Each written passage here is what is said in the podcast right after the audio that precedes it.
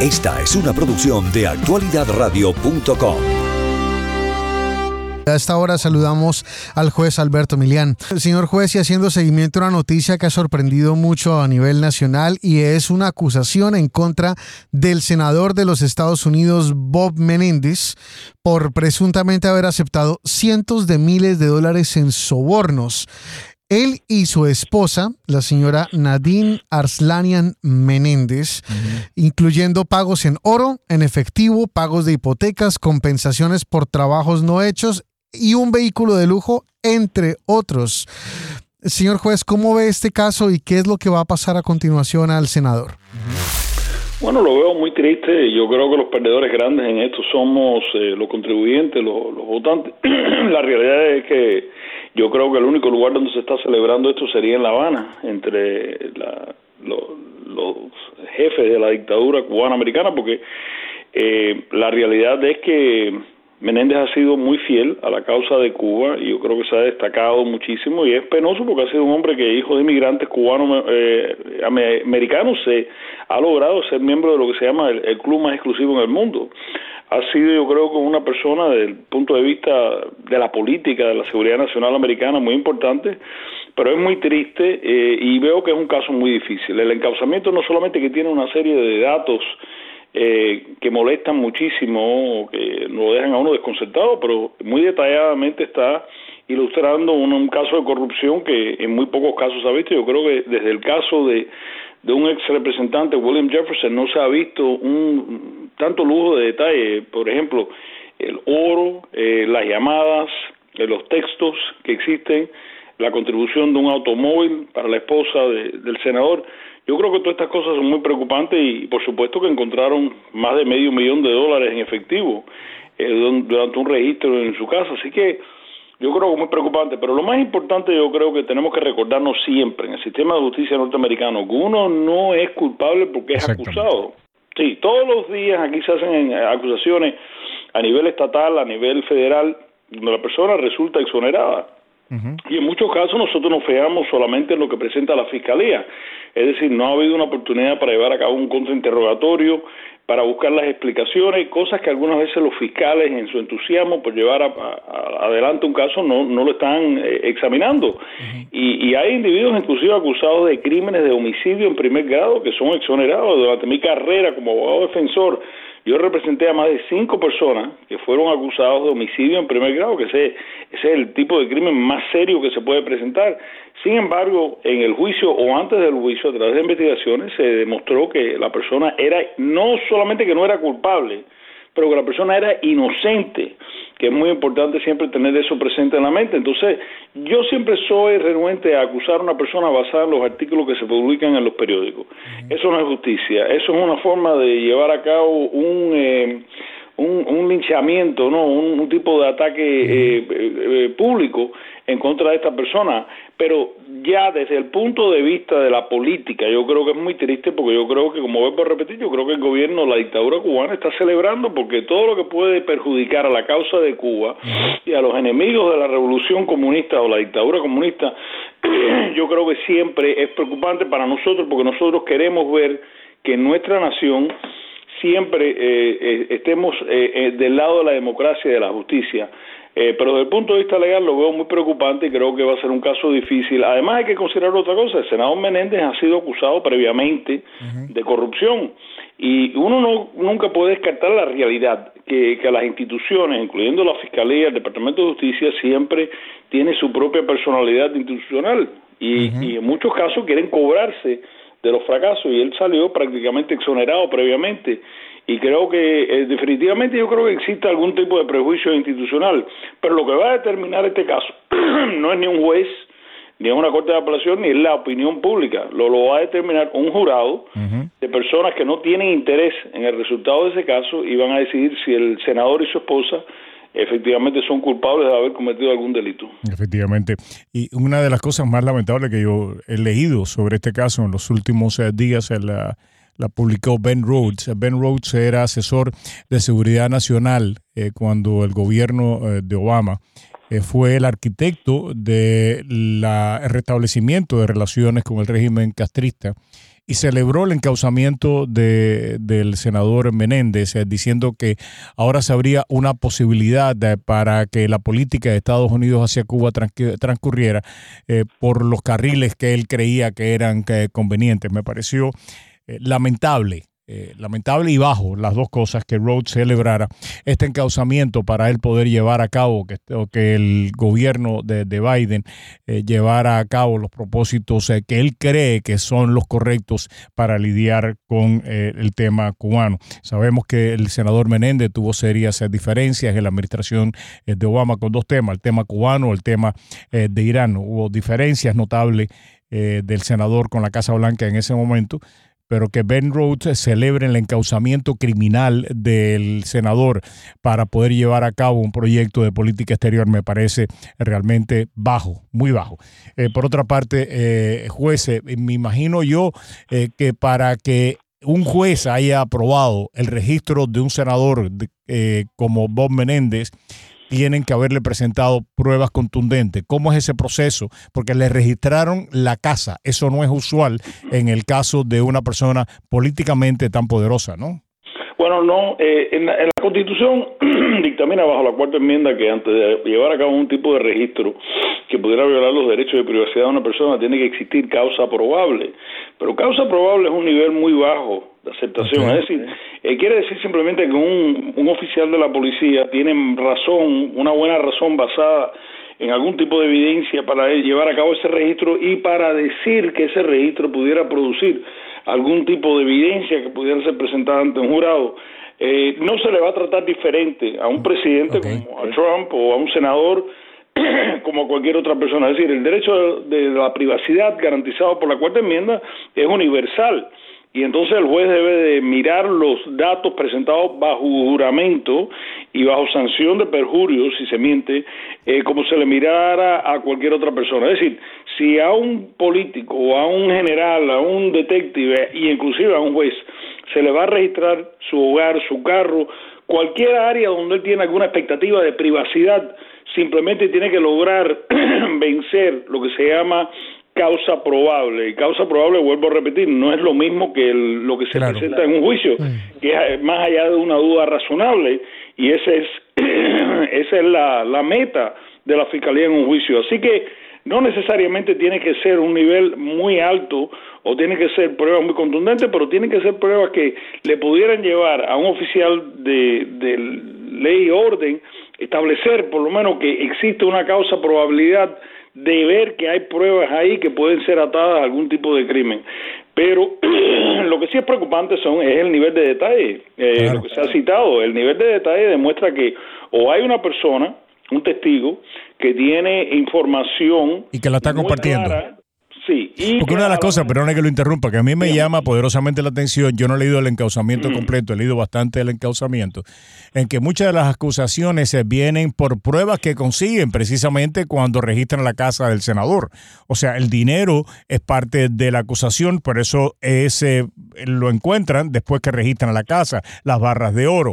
Eh, hay, hay toda una serie de evidencias que son parte del encauzamiento que se producen precisamente por ese registro. Así que uno tiene que partir de la premisa que las autoridades cuando llegaron al juez eh, pues no tenían esa información. Sin embargo, aparentemente sí sabían lo que, está, lo que tenían que buscar, ¿no? Bueno, yo no he leído la, la aplicación, lo que se llama la aplicación para la orden de registro, pero normalmente en este tipo de casos eh, tuvieran que haber tenido algún tipo de información de que se le había pagado algún dinero en efectivo al senador. O y que, que potencialmente podía estar en la casa de él, ¿no? Correcto, y entonces eso tuvieran que haber presentado. Lo que a mí me preocupa como ex abogado defensor es que me preocupa enseguida, vaya mirándolo desde la perspectiva de un defensor o ex defensor, eh, eh, que la fiscalía tenga algún tipo de testigo que se le ha revirado o virado al senador, es decir, alguien que tenga información con el trato que había tenido con el senador o con la esposa del senador. Y eso es muy peligroso desde el punto de vista de defensa porque eso puede, puede representar en un juicio a alguien que tenga información hmm. muy privilegiada sobre lo que estaba ocurriendo y cómo se estaba intercambiando dinero y recursos económicos.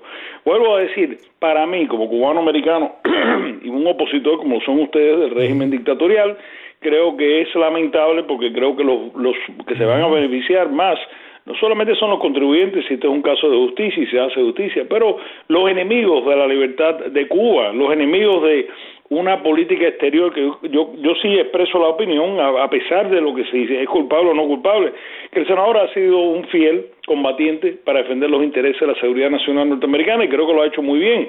Y por eso yo creo que si es culpable o logra ser eh, encontrado culpable, que yo creo que es lamentable porque creo que hemos perdido un, combatiente. Mm. Yo espero que el senador y su abogado vayan a tener algún tipo de prueba para justificar muchas de las cosas. Vuelvo a repetir, en mi carrera como fiscal, como abogado defensor, como juez, he visto un sinnúmero de casos donde personas han sido acusadas y creo que se ha mencionado un sinnúmero de veces el caso de Ted Stevens, senador de Alaska, que desgraciadamente después murió en un accidente aeronáutico, que fue encontrado culpable, pero después fue exonerado porque lo que se llama conducta inapropiada de la fiscalía. Y creo que tenemos que tener la mente abierta. Yo sé que cuando uno eh, ve un caso en las noticias, la prensa en muchos casos hace lo mejor que puede para presentar los datos que tienen, pero no siempre tienen todos los datos. Porque recuérdense que la fiscalía tiene el peso, como Roberto usted lo ha dicho un sinnúmero de veces, tiene la obligación de presentar las pruebas para demostrar, más allá de una duda razonable, que el acusado, sea una persona pobre, rica o famosa, es culpable de ese delito. Así que creo que debemos mantener la mente abierta, pero lamentablemente yo creo que es un episodio triste para, para nosotros como ciudadanos y especialmente como, como exiliados políticos. Y, creo que hacía mucha falta hacer esa, esa diferencia, eh, juez, porque, mm. porque esto no tiene nada que ver realmente con la lucha eh, en contra del régimen eh, de los Castro en Cuba y que el senador Menéndez haya tomado esa vocería no tiene nada que ver con que haya caído en una investigación y que pueda caer en desgracia después de la misma en caso de que sea hallado culpable. O sea, no tiene nada que ver esto con, con, su lucha por la libertad de Cuba. No, no, no, no tiene una cosa que nada que ver con la otra, pero la realidad es que uno no quiere ver nunca a una persona que ha dedicado al servicio público, yo como exiliado político, como refugiado político, como somos un sinnúmero de latinos que vivimos en el sur de la Florida, sea de la dictadura en Nicaragua o Venezuela o cualquier otra dictadura, siempre queremos ver a, las personas que se han esmerado, o que se han destacado en, en los Estados Unidos, tener éxito. Nadie quiere ver a un refugiado que, que ha logrado el sueño norteamericano eh, caer en desgracia, sea con razón o sin razón. Pero creo que para nosotros tiene un sentimiento muy personal por esa razón y es, verdad. Pero los que están en la dictadura cubana, los que están sentados ahí, los, los jefes, los eh, la élite de esa dictadura, están gozando de esta desgracia, sea por culpa del senador o sea por culpa de otra persona. Pero yo creo que siempre tengo en cuenta eso. Vaya, yo yo siempre me lleno de orgullo cuando veo algún cubano americano, algún nicaragüense, algún salvadoreño. Por ejemplo, ahora tenemos un salvadoreño que es el primero que ha logrado ser astronauta, Fran Rubio, que es de nuestra comunidad. Y yo me alegro mucho saber que una persona que es hijo de, de refugiados políticos del Salvador que ha logrado llegar a ser astronauta. Y no y no creo que se ha celebrado tanto como se debe celebrar, pero ha sido un logro extraordinario y ha sido un hombre que que ha logrado estar en el espacio, mm, vaya, un, un, a un nivel extraordinario. Creo que uno nunca quiere ver a las personas que uno se encuentre con simpatía de ellos, profesional o personal, que caigan en desgracia y creo que eso es lo lamentable. Así que aquí hay el aspecto político, hay el aspecto de la justicia, pero también yo creo que para muchos de nosotros eh, hay el aspecto personal. Claro. Eh, eh, antes de dejarlo ir, juez, y ahora le hablo como ex militar, como una persona que gran parte de su vida la dedicó a, a defender este país. Hay una polémica tremenda con el general Milley. Eh, no solamente el, el ex presidente Trump lo, lo, ha acusado de un sinnúmero de crímenes no comprobados, eh, que no hay ninguna evidencia que los haya cometido, sino al final eh, dice que si él fuera presidente, no solamente causaría a Milley, sino que la pena que le corresponde a Milley es ahorcarlo. Poco después, Paul eh, eh, Gasol es un congresista de, Texas, se hace eco de estas palabras del expresidente y va más allá. Le llama homosexual al general Milley, que acaba de dejar su puesto como jefe del Estado Mayor Conjunto, eh, y le dice, y, y también pide para él la pena de muerte. Esto después de que el propio expresidente Trump, hablando de los medios, dijera que en su presidencia él va pues a, mirar con eh, mucha preocupación lo que están haciendo algunos medios, específicamente MSNBC, y que estaría dispuesto a cerrarlo eh, por lo que él considera que es cobertura negativa hacia él. Empecemos eh, con el tema de Milley y las acusaciones que se le han hecho, donde se pide la pena de muerte por ahorcamiento la pide el expresidente Trump y la pide también este representante, que repito, le añade mucho más fuego, a la, mucho más a gasolina a la que ya había tirado el expresidente Trump adelante. Bueno, la palabra de los cretinos y los cobardes no se deben de tomar nunca en serio. Eh, la realidad es que el general Milley se ha destacado con más de 43 años de servicio público es un hombre que logró los más altos niveles en las Fuerzas Armadas, es decir, era lo que se llama Ranger, que es un comando, que es una escuela severa, que muy pocas personas pueden lograr éxito. Era boina verde, además de eso, es decir, estaba como en las Fuerzas Especiales, eh, veterano de combate, que ninguno de estos dos individuos que usted ha mencionado lo son. Además, un individuo que es respetado no solamente en las Fuerzas Armadas norteamericanas, pero en la, en la comunidad internacional eh, si es o no es homosexual, yo no sé, porque hay personas que se pueden concentrar en las preferencias sexuales de otras personas, algo que es legal dentro de las Fuerzas Armadas, pero me demuestra a mí que son personas morbosas, que están más preocupados o tienen sus propias fantasías homosexuales que concentrarse en la realidad. Yo creo que este hombre es un héroe, yo creo que hablar de matar a un hombre que ha sido un héroe por esta nación son palabras de eh, cretinos delirantes que quizás no teniendo el coraje ni el valor de ir al campo de batalla cuando a ellos le tocó, o evadiendo el campo de batalla cuando a ellos le tocó, y viendo muchos muñequitos y, programas de televisión, eh, tienen la fantasía que ellos son héroes, pero solamente en su mente existe esa, ese mundo delirante. Vele, yo creo que es un hombre que va a ser reconocido por la historia como uno de los eh, eh, jefes del Estado Mayor Conjunto, con más valor histórico y con mucha admiración de muchos militares y muchos guerreros que tienen mucho más mérito de aquellos que se escondieron en el momento que esta nación, sea en Vietnam, o sea en la guerra del Golfo, o sea en la, en la causa justa de Panamá, que fueron al campo de batalla voluntariamente para defender los valores de esta nación. Entonces yo no doy credibilidad ninguna, yo creo que uno tiene que reflejar que eh, los que aspiran a ser dictadores y autoritarios como tantos en Latinoamérica, como lo hemos visto a través de los años, sea un Evo Morales, un Fidel Castro, sea un Daniel Ortega, que las palabras de esos demagogos, que es la palabra correcta, no debe nunca tomarse en serio. Juez Milian, gracias por estar con nosotros esta mañana y acompañarnos en Actualidad Radio. Gracias a ustedes. Un abrazo para ambos. Igualmente.